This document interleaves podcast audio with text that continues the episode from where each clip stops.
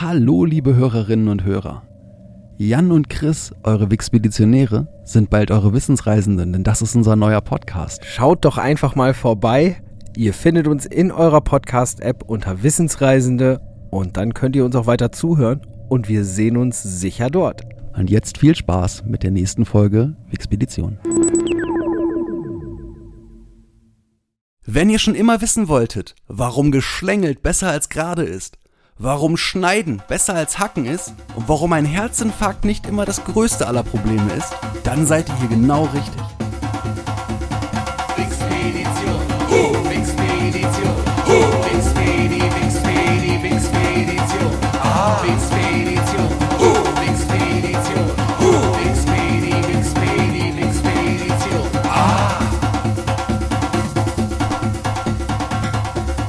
Willkommen beim Podcast, der euch auf eine amüsante Reise durch das Wissen der Menschheit einlädt.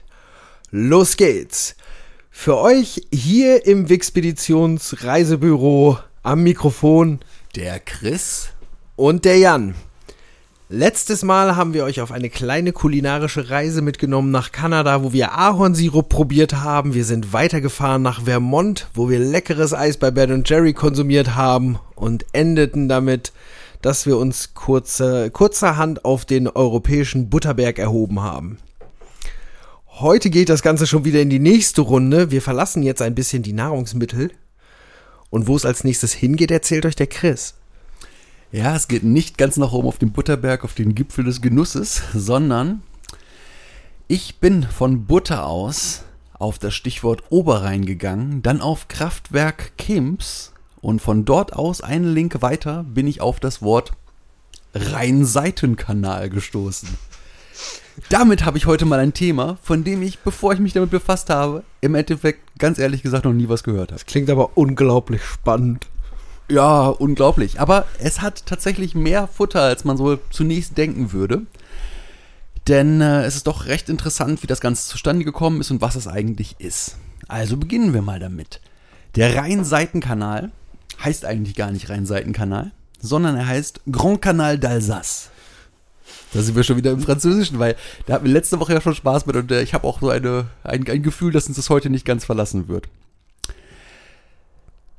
Außerdem heißt es in Deutsch ganz, ganz offiziell nach Rheinschifffahrtspolizeiverordnung, ja, dieses Wort mit 3F gibt es wirklich, großer elsässischer Kanal, im Volksmund Rhein-Seitenkanal. Dieser Rhein-Seitenkanal, den ich auch weiterhin das Wort benutzen werde, weil das einfach etwas kürzer ist, liegt westlich. Wenn man zum Wort Rhein-Seitenkanal sagt, ich benutze das Wort, weil es etwas kürzer ist, dann habe ich damit irgendwie ein Problem. Aber ich höre dir einfach zu. Ich finde, der RSK klingt einfach ein bisschen doof.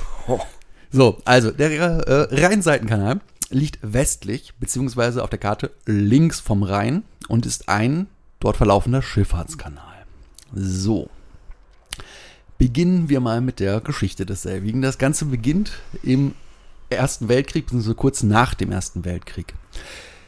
Nach der deutschen Niederlage im Ersten Weltkrieg wurde Elsass-Lothringen an Frankreich angegliedert. Dadurch wurde der Rhein zwischen Basel und Lauterbourg wieder zur Staatsgrenze. Zusätzlich besagte ein Passus in den Versailler Verträgen, dass im Grenzabschnitt nur Frankreich Rheinwasser ableiten oder zur Stromgewinnung nutzen darf. Im Gegenzug sollte Frankreich jedoch die Hälfte des erzeugten Stroms an Deutschland abtreten. Darauf basierend plante Frankreich einen Kanal, der nicht nur die Schifffahrt, sondern auch für die Stromgewinnung, also nicht, nur Schifffahrt dienen sollte, sondern auch für die Stromgewinnung sein sollte. Und um die Stromgewinnung zu maximieren, sollte mit 140.000 Kubikmeter pro Sekunde fast das komplette Rheinwasser abgeleitet werden. Im Rest Rhein würden dann außer bei Hochwasser nur noch eine geringe Menge Wasser verbleiben. 1928 war dann Beginn des Baus, das war bei Basel. Dort wurde die Staustufe Kems mit dem Wehr bei Märkt gebaut. Mit der Besetzung Frankreichs im Zweiten Weltkrieg endeten dann die Bau Bauarbeiten erstmal. so. Dementsprechend, das wäre also hätte wirklich bedeutet, der Rhein, so wie man ihn heute kennt, wäre ein ganzes Stück nicht existent gewesen. Der wäre auch ein ganzes Stück nicht in Deutschland gewesen und man hätte damit machen können, was man wollte. Da gab es alle möglichen Ideen für, dass eigentlich auch kaum noch Wasser danach rauskommt. Es wäre auf jeden Fall eine Katastrophe für die Region gewesen. Wie auch immer, der Zweite Weltkrieg kam dazwischen. Nach dem Zweiten Weltkrieg, in den 50er Jahren, gingen dann die Bauarbeiten weiter, nachdem Adenauer mit der französischen Regierung einige Änderungen am Plan verhandeln konnte. Zunächst mal wurde die sogenannte Schlingenlösung beschlossen. Das heißt, das Wasser wird immer von einer Staustufe zu einer Staustufe in einer Schlinge über französisches Gebiet geleitet. So bleiben auch die deutschen Rheinhälften schiffbar erhalten. Ja, das heißt, man muss sich das vorstellen, also der Rhein, der quasi, sagen wir mal, wäre eine gerade Linie, dann hättest du immer eine Ausbuchtung, wo, also eine Kurve, wo es immer nach Frankreich reingeht und wieder zurück in den an den Rhein geht. So, diese Schlingenlösung löst nämlich ein wirklich großes Problem, das bei dieser originalen ersten Planung aufgetaucht war. Denn ähm, da vor dem ersten, ähm, da vor dem ersten Weltkrieg ein Teilabschnitt fertiggestellt werden konnte, nein, vor dem zweiten Weltkrieg ein Teilabschnitt fertiggestellt werden konnte, konnte man dort bereits ein drastisches Absinken des Grundwassers beobachten. Das war so gravierend, dass eine Landwirtschaft an, an den Rheinauen komplett unmöglich geworden wäre, wenn tatsächlich dieser ursprüngliche Plan umgesetzt worden wäre. Deswegen musste diese Schlingenlösung, das war halt für Deutschland absolut essentiell, weil sonst einfach ein ganzer Landstrich nicht mehr funktioniert hätte. So, dafür wiederum mussten natürlich Zugeständnisse an Frankreich gemacht werden. Da die Baukosten jetzt erheblich höher waren äh, bei dieser Lösung, wurde dann vereinbart, dass ähm, die erzielte Strommenge, die an Deutschland zurückgeführt werden musste, reduziert wurde. Also des Weiteren wurde der Moselkanalisierung zugestimmt und ein Verzicht letztendlich dann auf den komplett, die komplette Beteiligung am äh, erzielten Stromertrag der französischen Kraftwerke verhandelt. So, als nächstes habe ich mal einfach einen kleinen Abschnitt aus der Wikipedia, den ich nicht umschreiben, abschreiben wollte, den ich aber trotzdem für wichtig halte, weil er es einfach auf den Punkt bringt. Der hydroelektrische Anbau des elsässischen Rheins besteht aus zehn Wasserkraftwerken, die zwischen 1932 und 1977 erbaut wurden. Diese repräsentieren derzeit 12% der französischen Produktion von erneuerbarer Energie mit einer Gesamtleistung von 1,2 Gigawatt. Vier Schleusen wurden entlang des Grand Canal d'Alsace gebaut. Das sind Kems 1932, Ottmarsheim 1952, Fessenheim 1956 und Vogelgrün 1959. Diese Baustelle wurde im Jahr 1961 definitiv abgeschlossen. Jede der vier Standorte hat eine Stromzentrale und eine Doppelschleuse für den Durchgang von Booten. Die anderen Schleusen, da gibt es eine vor Kems und eine nach Vogelgrün, wurden auf dem sogenannten Alten Rhein angeordnet, also auf dem tatsächlichen Flussbett. Die hohe Strömung des Kanals war ein echter Vorteil beim, beim Bau der Stromkraftwerke von Fessenheim, äh, denn bei dem Kraftwerk von Fessenheim waren damit keine Kühltürme nötig, weil einfach die, die Stromungsgeschwindigkeit hoch genug war, das direkt zu benutzen. So. Dann gehen wir mal rüber zu dem Thema Ökologie. Denn das ist ja nun ein krasser Eingriff in, in das ganze Ökosystem Fluss. Durch die zehn Staustufen stieg die Fließgeschwindigkeit des Rheins stark an. Das heißt, bei Hochwasser kann der Fluss jetzt nicht mehr langsam seine Auen fluten wie früher.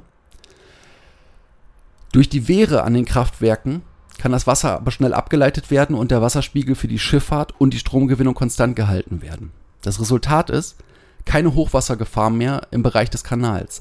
Aber der Mittelrhein und der Niederrhein haben deswegen ein stärkeres Hochwasserrisiko, weil jetzt häufiger der Hochwasserscheitel des Rheins mit den Hochwasserscheiteln der Zuflüsse Neckar, Main und Mosel zusammentreffen. Deswegen haben wir ab den Zuflüssen dieser Flüsse in den Rhein jetzt viel stärkere und viel gravierendere Hochwasser. So, um die ökologischen Folgen zu verringern, wurden auf deutscher Seite die einzelnen ähm, sogenannten Altrheinsegmente inzwischen durchgehend ähm, revitalisiert, so dass es diesen, diesen zusätzlichen Rheinarm wieder gibt, einfach um auch dann äh, entsprechend Fl Flutzonen zu haben. Mhm. So, ab einer bestimmten Hochwassermenge reduziert sich aber die Energiegewinnung wiederum drastisch. Ähm, um dem entgegenzuwirken, tritt dann der Sonderbetrieb des Rhein, der Rheinkraftwerke in Kraft und überschüssiges Wasser wird dann wiederum in den Altrhein abgeleitet. Ja, bis maximal 4500 Kubikmeter pro Sekunde. So. Was aber auch nicht wenig Wasser ist. Nein, das ist verdammt viel Wasser. Es ist, ich meine, der Rhein ist wirklich ein großer Fluss. Und das ist auch ein, ein wirklich großes ingenieurstechnisches Unterfangen, dieser ganze Rheinseitenkanal. Und auch erstaunlich, wenn man überlegt, wie alt das Ganze schon ist. Und auch wenn man überlegt vorher nochmal diese Tatsache, dass 12 Prozent der heutigen französischen Produktion von erneuerbaren Energien dieses eine Konstrukt ist. Beziehungsweise natürlich die mehreren Kraftwerke, aber halt eben dieser Verbund. So, ein weiteres Problem ist die Tiefenerosion. Durch die Verkürzung des Flusses stieg die Flussgeschwindigkeit, das wissen wir ja schon, und auch das Gefälle natürlich an. Ja, dadurch wird das Geschiebe, das ist alles, was am Boden eines Flusses sich bewegt, schneller und tiefer weggespült. So, dafür ähm, hat sich das hat sich ergeben, dass die letzten beiden Staustufen, die 1974 und 77 gebaut wurden, weiter tiefer im Fluss, jetzt nicht nur für die Energiegewinnung genut- genutzt werden, sondern auch für den Erosionsschutz. Denn in diesen Sperrbauwerken wird jetzt regelmäßig Schiebe zugegeben, um diesem Problem der Sohlenerosion entgegenzuwirken. Dafür gibt es auch schon einen Plan, wenn diese Maßnahme nicht mehr greift, das wird permanent halt eben kontrolliert, dann muss zwingend, das ist schon bestimmt, äh, eine weitere Stau Staustufe gebaut werden. Ähm, diese wird ein bis zwei Milliarden Euro kosten und es ist vertraglich zugesichert, dass Frankreich und Deutschland sich das teilen müssen. So, das ist das Thema Rhein-Seitenkanal für euch in a nutshell gewesen. So in zehn Minuten mal runter. Ich weiß viele Informationen, aber ich muss auch mal sagen, ich habe dazu jetzt auch nichts an, an lustigen Fakten oder ähnlichen gefunden, aber ich finde das ganz enorm, wenn man das sich so überlegt, einen so mächtigen Fluss irgendwo ähm, dazu zu zwingen, schiffbar zu werden. Weil vorher muss man sich vorstellen, das ist gerade dieser Anfang des Rheins ist wahnsinnig verschlängelt und so weiter. Das ist sehr, sehr schwierig zu umschiffen. Und dann halt so viel Energie aus dem Fluss rauszuholen und gleichzeitig diese Schifffahrtsgeschichte zu machen und dann diese Bogenlösung und so weiter. Das ist schon ingenieurstechnisch ein ganz großes Tennis, muss ich sagen. Ja, der Rhein ist wichtig. Das ist richtig. Aber deswegen wohnen da ja auch alle Leute dran und genau deswegen haben ja auch fast alle wirklich großen Metropolen, die es schon fürchterlich lange gibt, mindestens einen richtig großen Fluss in der Nähe. Ja, das äh, ergibt ja auch Sinn, dass man an Flüssen mal so anfängt mit Ist halt irgendwelchen clever. Städten, ne? Ja, genau. Ähm, eigentlich finde ich es aber gut, dass du wenig lustige Fakten gefunden hast, weil dann brauche ich jetzt die Lustigkeit aus dem Abend nicht rauszunehmen. ähm, ich komme nämlich weiter. Ähm, wir haben ja eben gerade gehört, der Rhein-Seiten-Kanal ist ein Projekt, das zwischen Frankreich und Deutschland abläuft. Und vom Rhein-Seiten-Kanal bin ich dann erstmal nach Frankreich gegangen. Wenn man im Artikel für Frankreich ist, findet man selbstverfreilich einen Link zur französischen Revolution. mein Gott, zur französischen Revolution wolltest du schon immer. War das nicht ein absoluter Wunsch eigentlich für den Beginn dieses Podcasts? Ja, aber ich bin dann einfach bei- der Themenfindung schlichtweg über die französische Re- Revolution hinweggegangen aus dem großen Problem, ich brauchte ja noch einen Link mehr. Dazu möchte ich sagen, du darfst bis zu drei Klicks machen. Nur so für die Zukunft. Wenn ich das vorher gewusst hätte, wäre, wäre, wäre alles anders. Aber das macht nichts, ähm, weil ich bin dann zumindest, habe mich, hab mich in der französischen Revolution aufgehalten und ich, die französische Revolution ist ja nun auch nicht unbedingt ein Kurzthema, über das man mal eben schnell 20 Minuten reden kann. Ähm, darum komme ich jetzt mal zu ähm, einem Gerät, das insbesondere innerhalb der französischen Revolution berühmt und mit Sicherheit auch berüchtigt geworden ist, nämlich zur Guillotine. Ähm, ich sag von vornherein, erstens, ich gehe nicht auf das Thema irgendwie der medizinischen Aspekte dieser, dieser Tötung ein. Erstens, weil ich keine Ahnung habe und wenn man dann sich kurz damit auseinandersetzt, ähm, wieso die Meinung darüber ist, ob noch Wahrnehmung stattfindet nach der Enthauptung, da will man eigentlich gar nicht lange drüber nachdenken. Das heißt, diesen ganzen Teil habe ich weggelassen. Für mich persönlich ist, ähm, jetzt wo ich mich nochmal zur Guillotine schlauer gemacht habe, ist eigentlich für mich persönlich auch die Guillotine eine Geschichte voller Missverständnisse. Ähm, denn ich hatte für mich bestimmte Sachen im Kopf, äh, wo ich sagte, die Guillotine, da weiß ich was drüber ähm, und habe festgestellt, das stimmt gar nicht. Ja, nämlich zum ersten, ähm, ich bin davon ausgegangen, ja, die Guillotine heißt ja auch so, das ist eine französische Erfindung. Grundsätzlich, ja, die Franzosen haben die Guillotine, wie wir sie kennen, erfunden. Aber vielleicht müsste man nicht sagen, sie haben sie erfunden, sondern vielleicht einfach nur weiterentwickelt. Ähm, der Franzose Guillotin hat das Gerät auch nicht erfunden. ja.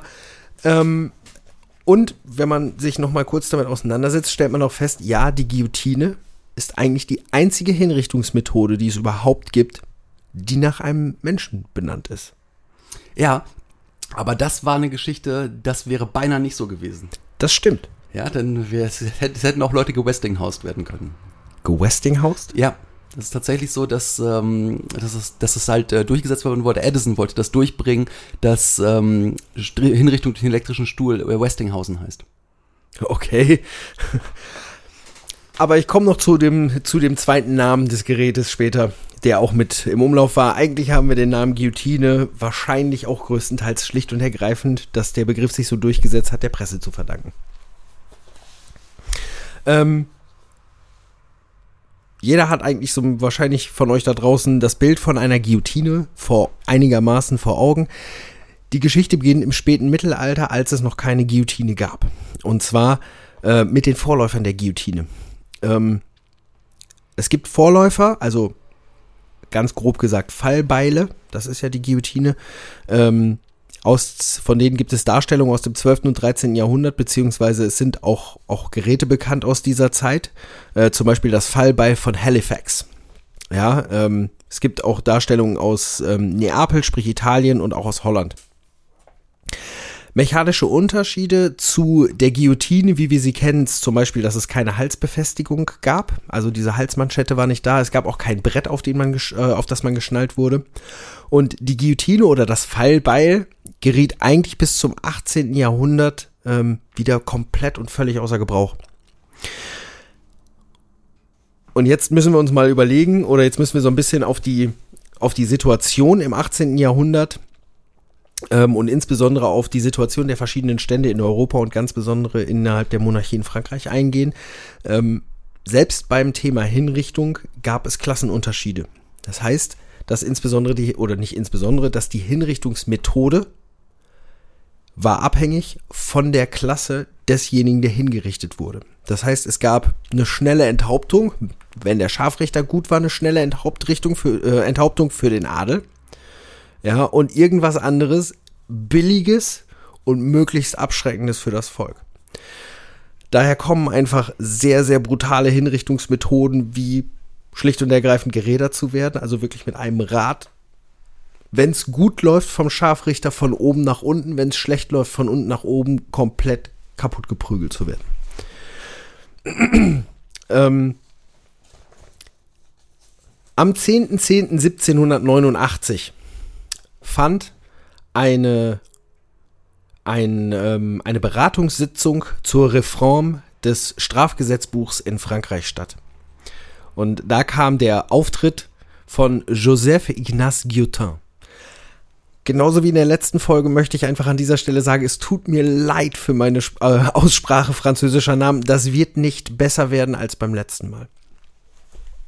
Auf jeden Fall hat ähm, der Herr Guillotin bei dieser Beratungssitzung unter anderem sechs Artikel für diese Reform des Strafgesetzbuches eingeführt. Und zwar unter anderem einen Artikel, wo es um die Einführung eines mechanischen Enthauptungsgerätes ging. Es sollte de, facto keine Klassenunterschiede bei der Hinrichtung geben. Und damit wollte man einfach durch dieses Enthauptungsgerät, dadurch, dass es mechanisiert wird, a, eine gleichbleibende Hinrichtung ähm, sicherstellen und b, sich auch davon lösen, dass man natürlich irgendwie auch, wenn man das durch einen Menschen erledigen lässt, guter Scharfrichter mit einer guten Waffe kriegt das hin, ein schlechter Scharfrichter halt vielleicht nicht. Ähm, und es sollte einfach auch ganz klar sagen, es sollte möglichst schnell sein, in Anführungsstrichen ähm, möglichst schmerzlos und es sollte vor allem, nennen wir es mal, entehrende Hinrichtungsarten komplett abschaffen. Unterstützt wurde Guillotin durch den Henker von Paris, Charles-Henri Sanson. Ähm, am 1.12. fiel wohl bei einer der folgenden Beratungssitzungen auch das erste Mal das Wort Guillotine. Ähm, es ging dann so weiter, dass die Nationalversammlung den ähm, königlichen Leibarzt und Sekretär der Akademie der Chirurgie, also ehemaligen königlichen Leibarzt, muss man zu der Zeit ja sagen, Antoine Louis, ähm, der hat ein Gutachten über die Möglichkeit dieses Enthauptungsgerätes erstellt.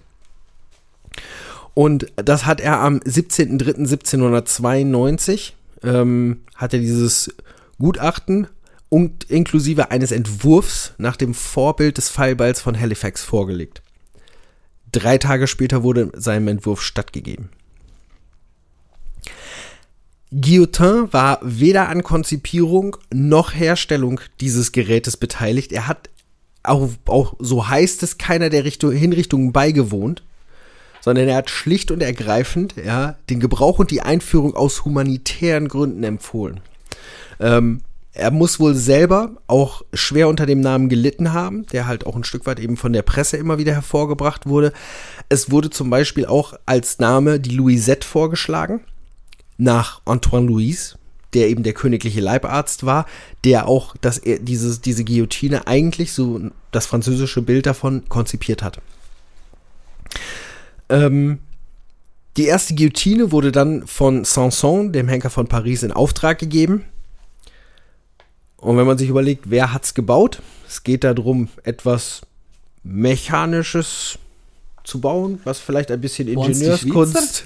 Es waren nicht die Schweizer, nein, es war ein Deutscher. Es war ein deutscher Klavierbauer namens Tobias Schmidt. Ja, ich Also muss auch sagen, auch die, die Schnitt geheißen. es, also es ist, wenn man jetzt sich überlegt, hm, man möchte nicht benannt werden wie Personen der Geschichte, die irgendwas nicht Schönes gemacht haben. Tobias Schmidt ist echt eine böse Vorlage. Also, weil ich glaube, viele Menschen müssten ihren Namen ändern. Darum ist es auch vielleicht gut, dass da nicht, ne, dass, dass man sich da nicht unbedingt dran erinnert. Man erinnert sich halt an denjenigen, der es eingefordert hat, aus humanitären Gründen. Nicht an den, der es gebaut hat und auch nicht an den, der es entworfen hat. Ich finde, die Schmidtin hätte auch blöd geklungen. ja, oder Schmidt ab oder sonst irgendwas, man weiß es nicht. Ähm, der hat den Entwurf, wie gesagt, weiterentwickelt. Und das Hauptsächliche, was er, was er im Bereich Weiterentwicklung gemacht hat, ist der Entwurf, den Luis vorgelegt hat. Der hatte eine halbmondförmige Kling- Klinge.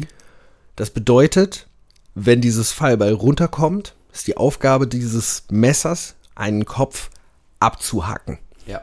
Und er hat das Ganze ersetzt durch die schräge Klinge, die man kennt, weil in dem Moment ein Fallbeil, wenn es nach unten fällt, nicht mehr hackt, sondern schneidet. Ja, Ich habe auch öfter mal äh, Fallschwert gehört als, als äh, Übersetzung dafür, weil es eben sauberer arbeiten soll als ein Beil. Ja, richtig. Die, ähm, es nennt sich auch, oder es wird auch teilweise innerhalb Deutschlands, wurde es zu einer späteren Zeit in der Geschichte auch gerne als Fallschwertmaschine bezeichnet. Ah, lass mich raten, das äh, die, die, der DDR-Hinrichtungsgerät, ne? Ich meine, die DDR hatte das auch, das Fallschwert. Ähm, die Guillotine wurde per Dekret der Nationalversammlung dann das einzige Hinrichtungsgerät. Das erste, in Anführungsstrichen, Opfer war ein Straßenräuber, der hieß Nicolas Jacques Pelletier und das war am 25.04.1792.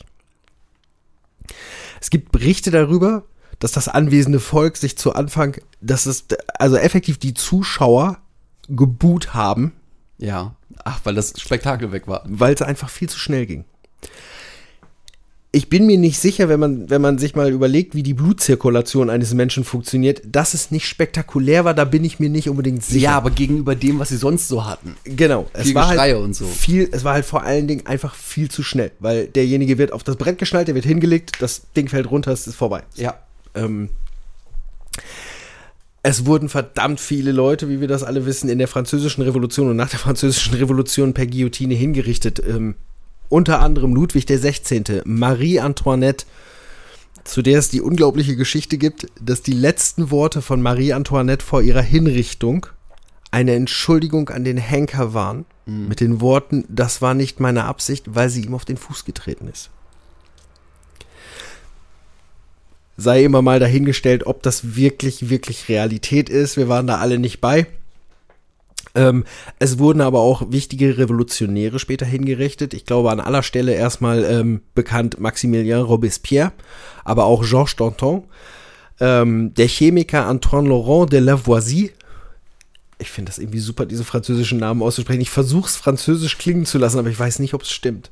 Ähm, und man muss einfach sagen, dieses Hinrichtungsgerät wahrscheinlich auch eben aufgrund ihrer Einfachheit wurde einfach explizit auch in Frankreich, man kann es nicht anders sagen, wirklich inflationär eingesetzt. Es gab dann mobile Guillotinen. Ja, das heißt, du hattest Gemeinden oder man, man hatte Gemeinden, die hatten keine eigene Guillotine und es hat sich auch nicht gelohnt. Das heißt, das heißt, irgendjemand hat eine Guillotine auf den Wagen gestellt und ist von Gemeinde zu Gemeinde gefahren und hat dort schlicht und ergreifend nur Urteile vollstreckt. Das heißt, da kommt der Delinquent an, zack, Kopf runter, nächster Ort. Um den Anblick weniger schlimm zu machen, insbesondere auch wenn man die Guillotine mehrfach gebraucht, sind auch einige Orte dazu übergegangen, einfach schlicht und ergreifend ihre Guillotinen rot zu streichen. Weil dann sieht man vielleicht das Spektakel im ersten Moment nicht so gut, aber man sieht auch das alte Blut nicht, nicht so doll. Die letzte öffentliche Hinrichtung in Frankreich mit der Guillotine hat am 17.06.1939 stattgefunden.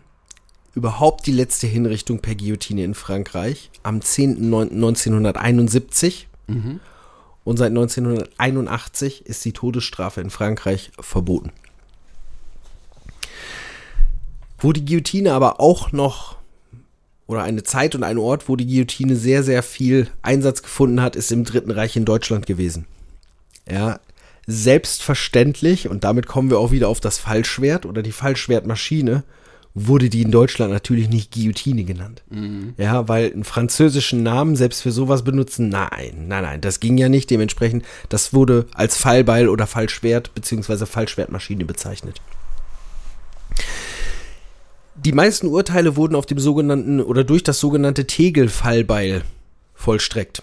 Ähm, ab 1937 wurden die 20 zentralen Hinrichtungsstätten Deutschlands ähm, ausgestattet mit dem Tegel-Fallbeil und das hat seinen Namen, weil es halt serienmäßig in der Justizvollzugsanstalt in Tegel hergestellt wurde. Ähm, wenn man an diese Zeit denkt oder auch davor, ähm, ein Name, den man dann doch relativ schnell findet, ist Johann Reichhardt. Das ist, man muss eigentlich sagen, in Großbuchstaben geschrieben, der deutsche Scharfrichter. Er hat in der Zeit von 1924 bis 1946 circa 3000 Menschen hingerichtet. Und davon fast alle mit der Guillotine. Das war, man sieht das auch an den Jahreszahlen, jetzt nicht unbedingt der ultimative Nazi, aber es gab natürlich auch richtige Nazi-Emporkömmlinge, die insbesondere in der Zeit auch Urteile vollstreckt haben. Ähm, es gibt hier, es gibt ähnliche Zahlen, also mit circa 3000 vollstreckten Opfern oder, oder noch mehr, ähm, die aber andere Hinrichter oder andere Scharfrichter im Dritten Reich auch in knapp drei Jahren statt in 22 geschafft haben.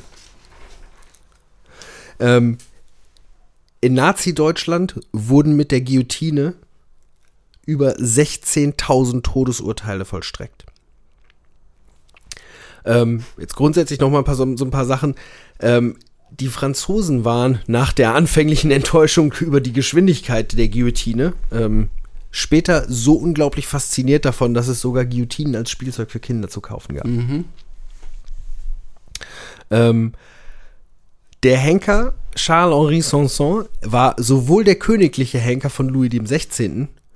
und der Henker der ersten französischen Republik und hat auch seinen früheren König selber hingerichtet. Ähm, und man nannte die Guillotine auch ganz gerne das nationale Rasiermesser. Es wird geschätzt, dass während der französischen Revolution, und es gibt einfach aufgrund der Masse keine absolut sauber verlässlichen Zahlen, aber zwischen 10 und 40.000 Leute durch die Guillotine hingerichtet wurden. Okay. Ja, und wir reden hier von einigen Jahren nach der französischen Revolution, also schon wirklich sehr, sehr große Mengen. Das war wahrscheinlich auch das, was das anfängliche Buhn wieder weggemacht hat, weil statt einem Delinquenten kann man dann auch mal zehn machen. Es gab Orte, an denen wohl wirklich teilweise über Wochen, jeden Tag mehrere Hinrichtungen stattgefunden haben. Oh Mann, ey. Ja, also wirklich Im Dutzend billiger.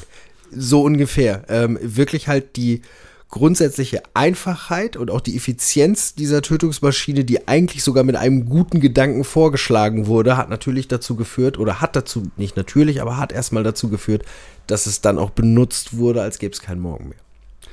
Um den kleinen, kleinen Klugschiss nochmal kurz nachzulegen, weil ich es gerade nochmal kurz nachgesehen hatte, die Sache mit der DDR. Ja, die DDR hat auch mit dem Fallball hingerichtet und zwar zum, bis zuletzt 1966. Danach wurde es durch den sogenannten unerwarteten Nahschuss ersetzt.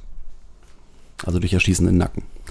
Ähm, ja, so viel dazu. Von der Guillotine geht es jetzt weiter über das Wort Endstation Schafott. Das war der nächste Link, den ich genommen habe. Da sind wir dann plötzlich im Film mit hier mal raus aus dem ganzen grimmen Kram zunächst mal, dachte ich. Dann bin ich auf Kameramann gekommen. Von da aus hatte ich die Möglichkeit, viele technische Geschichten zu machen. Da dachte ich, der rein Seitenkanal war schon heute mal technisch, nimmst mal ein bisschen was, was so ein bisschen mehr Anekdotenmöglichkeiten hat und habe dann einen Link gefunden. An dem konnte ich nicht vorbei. Denn Charlie surft nicht.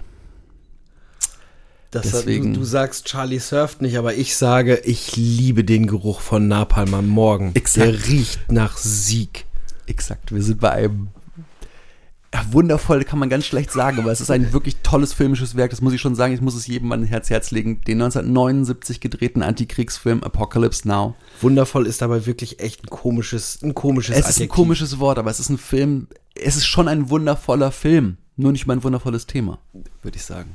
Ja, so, dieser Film des Regisseurs Francis Ford Coppola, der eine freie Interpretation des Romans Heart of Darkness von Joseph Conrad und den Vietnamkriegsreportagen von Michael Hers, die unter dem Titel An die Hölle verraten erschienen sind.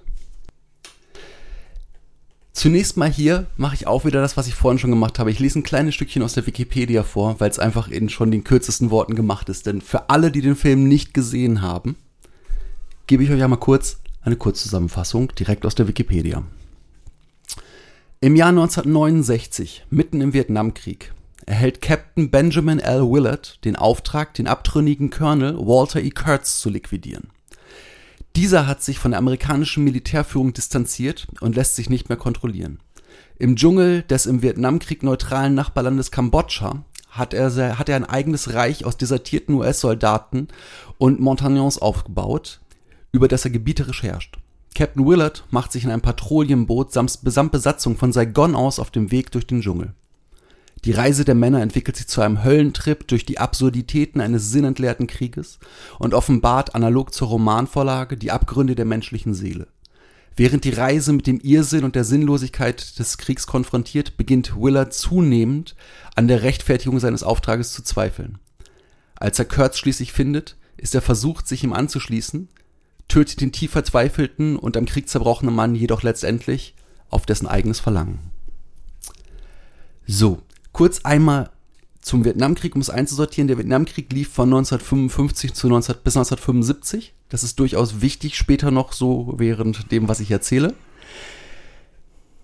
Gehen wir einmal auf die Besetzung an. Die Besetzung ist durchaus ein, ein großes Who is Who. Also nur so ein paar, so ein paar Namen zu nennen. Martin Sheen, Marlon Brando, Robert Duvall, Dennis Hopper, Lawrence Fishburne, Harrison Ford, Sam Bottoms, Frederick Forrest, Scott Glenn, Colin Camp, Bill Graham, Harvey Keitel und viele, viele andere, die zum Teil ihre Karrieren dort begonnen haben, andere ihre Karrieren dort unterbrochen haben, andere sie zerstört haben. Es ist auf jeden Fall eine lustige Reise. Fangen wir mal an. Zunächst einmal sollte George Lucas die Regie führen.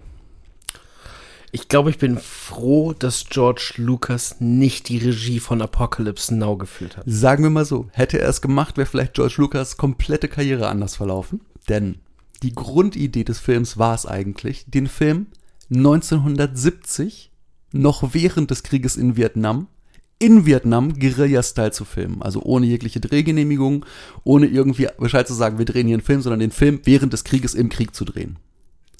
Da aber kein Studio dieses Konzept tragen wollte, entwickelte Francis Ford Coppola. Von der, wem kam der Vorschlag? Francis Ford Coppola. Nee, der Vorschlag im Krieg, der zu drehen war von Francis Coppola. Ford Coppola, der der Produzent war von Anfang an. Ja, und nachdem er das dafür kein Geld gekriegt hat, um das mit George Lucas im, im Krieg zu drehen, hat er das äh, Konzept kontinuierlich weiterentwickelt. So, die tatsächlichen Dreharbeiten fanden dann auf den Philippinen und in der Dominikanischen Republik statt. So, diese Produktion verlief legendär katastrophal. ja, wirklich, das ist ein, ein, ein Highlight oder Lowlight, je nachdem, wie man sie sieht, der Filmgeschichte. Und es ist an sich wirklich ein Wunder, dass dieser Film Realität geworden ist. Und um auch einfach auf diese ganze filmwissenschaftliche Geschichte zu, ver ver zu verzichten, weil darüber konnte man stundenlang sprechen, gehe ich jetzt viel mehr über das auf ein, was, was um den Film drumherum passiert ist. So. Zunächst mal beginnt es mit einfachen Katastrophen, wie zum Beispiel, dass der Film das doppelte Budget gebraucht hat, weit mehr als die doppelte Zeit gebraucht hat, die ursprünglich geplant war. Aber das ist ja durchaus schon eigentlich fast normal bei großen Filmprojekten, dass solche Dinge passieren. Was nicht so normal ist, ist, dass Francis Ford Coppola nach nur zwei Wochen seinen Hauptdarsteller gefeuert hat. Das war Harvey Keitel.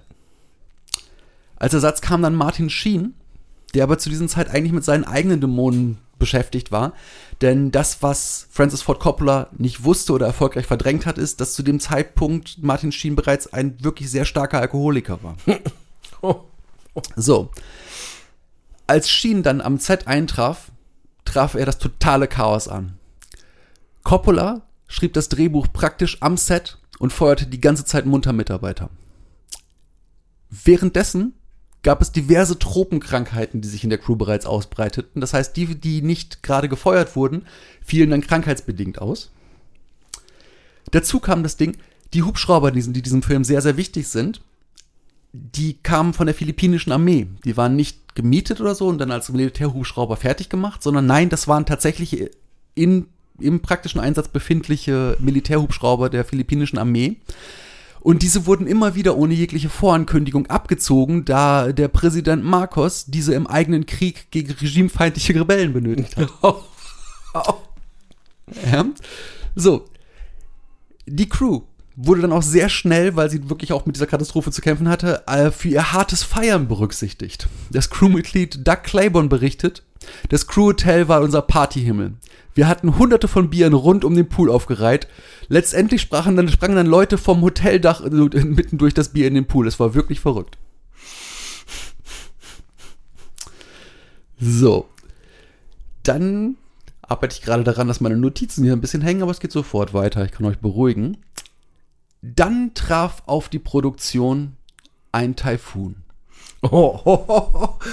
Ja? Dieser Taifun machte, dass die Dreharbeiten für rund einen Monat unterbrochen werden mussten.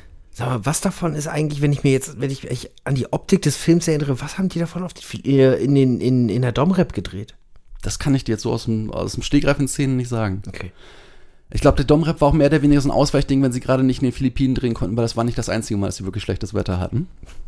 Auf jeden Fall, dieser erste Taifun brachte dann die Dreharbeiten komplett zum Erliegen. Und Francis Ford Coppola nutzte es dann, um mit der Basiscrew zurück nach San Francisco für einen Monat zu gehen und den Film weiterzuentwickeln. Also sprich, wieder am Drehbuch weiter zu basteln. So, als es dann soweit war, zurück in den Dschungel zu gehen nach einem Monat, weigerten sich etliche Beteiligte, zurück mit Francis Ford Coppola dahin zu reisen. So, auch der Hauptdarsteller Martin Sheen hatte wirklich seine Zweifel, tat es dann aber doch, aber er sagte zu diesem Zeitpunkt Freunden, dass er wirklich nicht wisse, ob er dieses Projekt überleben würde. So, zurück am Set ging es nun weiter. Nun wurde damit begonnen, mit Marlon Brando Szenen rund um Colonel Kurtz zu drehen. Wo wir nochmal kurz zurück in dieser Colonel Kurtz ist ein Ex-Green Beret-General, der dem Wahnsinn verfallen ist und von seiner eigenen Armee gejagt wird. So, der war beschrieben als ein drahtiger Green Beret, ein, ein, ein absoluter, durchtrainierter Militär, ein knorriger alter Haudegen. So. Äh, Fangen wir mal mit dem Set an. Am Set des Lagers von Colonel Kurtz sah es schrecklich aus. Müll und tote Ratten stanken um die Wette. Martin Sheens Frau beschwerte sich und sagte, sie würde es Marty, Marty verbieten, an dem Set zu drehen, denn das sei ja gesundheitsgefährdend. Co-Produzent Gray Frederickson ähm, fuhr zu dem Set und verlangte, dass der Müll und die Ratten sofort aufgeräumt werden sollten. Damit konfrontiert sagte der Setdesigner Dean Tovolaris, das ist Absicht, das macht eine authentische Atmosphäre. ja, so viel. Da ist noch, äh, da kann man durchaus noch drüber lachen. So. Ähm, dann kam von der Seite ein Assistent und flüsterte dem schockierten Produzenten zu, warten Sie erstmal, bis die Leichen ans Set kommen. Fredrickson hatte, hatte Gerüchte über Leichen gehört, diese aber als dummes Gewäsch abgetan. So, nun wurde er ähm, in das Proplager geführt, das direkt hinter dem Catering-Zelt lag. Dort fand sich eine ganze Reihe der von dort abgelegten Leichen. Ja, er verlangte zu erfahren, woher diese kamen und was das Ganze sollte. Ja, und die müssen auch sofort weg. Also, wie gesagt, wir reden von echten menschlichen Leichen. Ja, so, der Setdesigner verwehrte sich und sagte, die sehen, würden, würden sehr, sehr authentisch aussehen, wenn man sie erstmal an den Bäumen aufgehängt hätte. Fredrickson blieb bei seinem Protest und verlangte, dass sie ab sofort, also sofort verschwinden müssten. So. Er fragte aber auch, woher diese Leichen kamen. So, die Leichen kamen von einem Mann, der medizinische Schulen mit Leichen versorgte.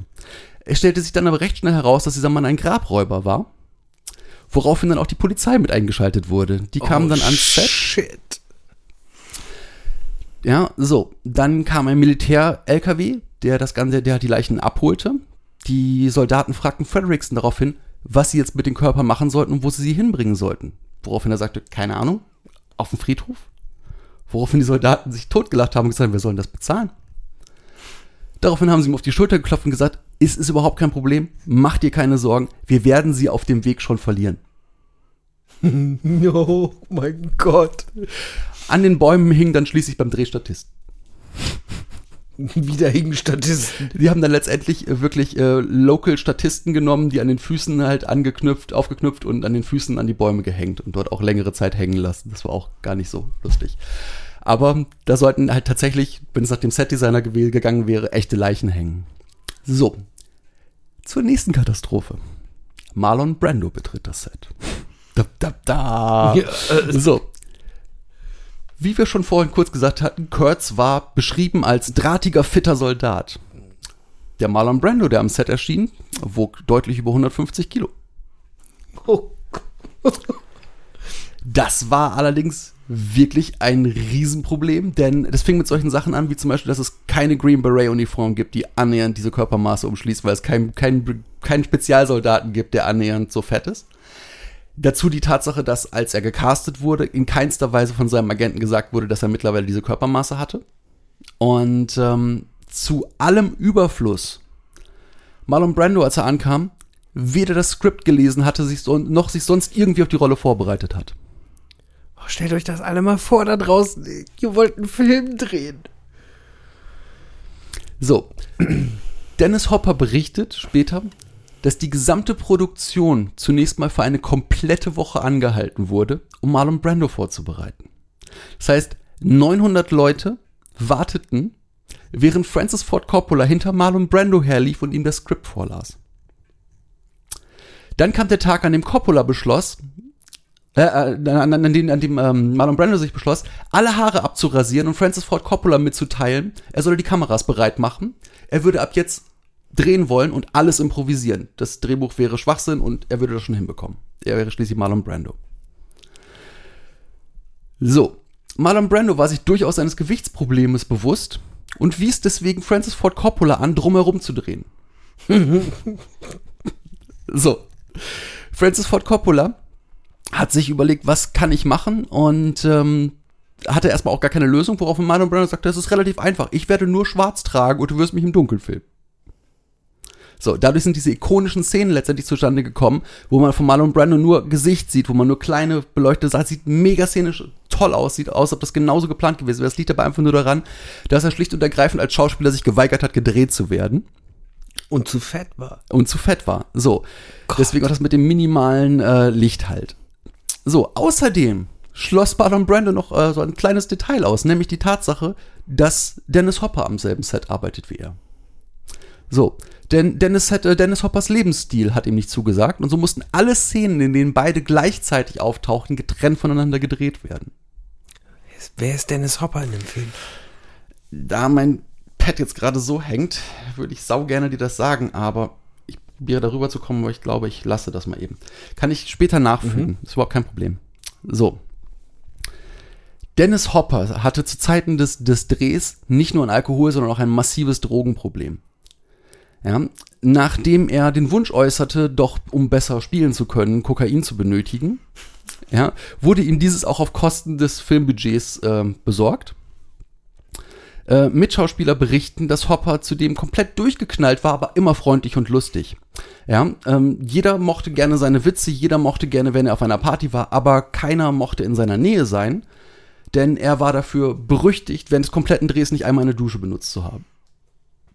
So, jetzt haben wir schon so diese lustige kleine Geschichte. Wir haben Leichen am Set.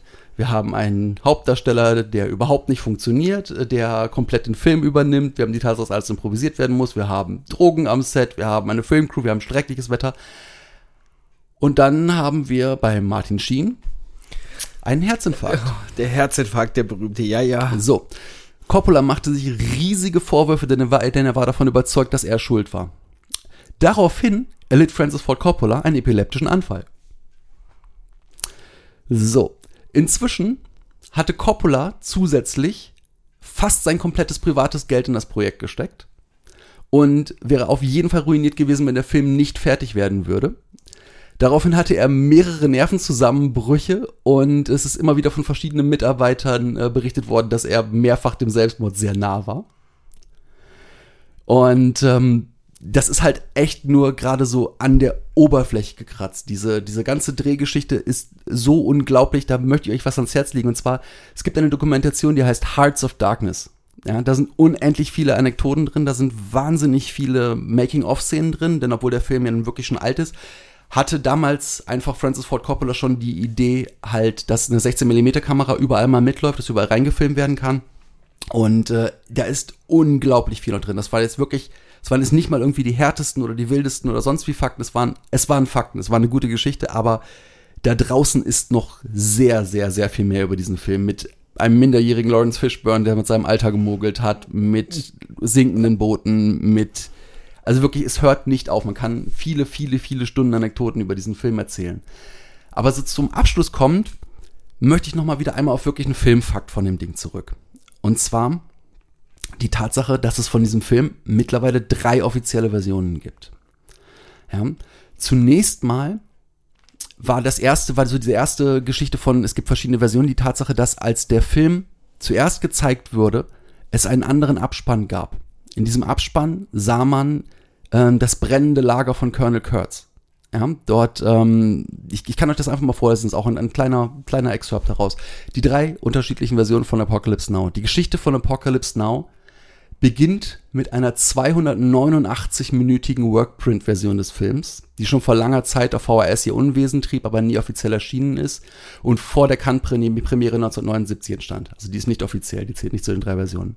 Dort zeigte Coppola eine kürzere Work-in-Progress-Version, also in Cannes, die etwa drei Stunden ging und die Goldene Palme, die höchste Auszeichnung des Filmfestivals, gewann. Im Anschluss kürzte der Regisseur den Film um viele Szenen und so kam im Herbst, im Herbst 1979 die offizielle Kinofassung mit nur circa 147 Minuten Laufzeit in die Kinos. Unterschiede gibt es hier, was den Abspann angeht.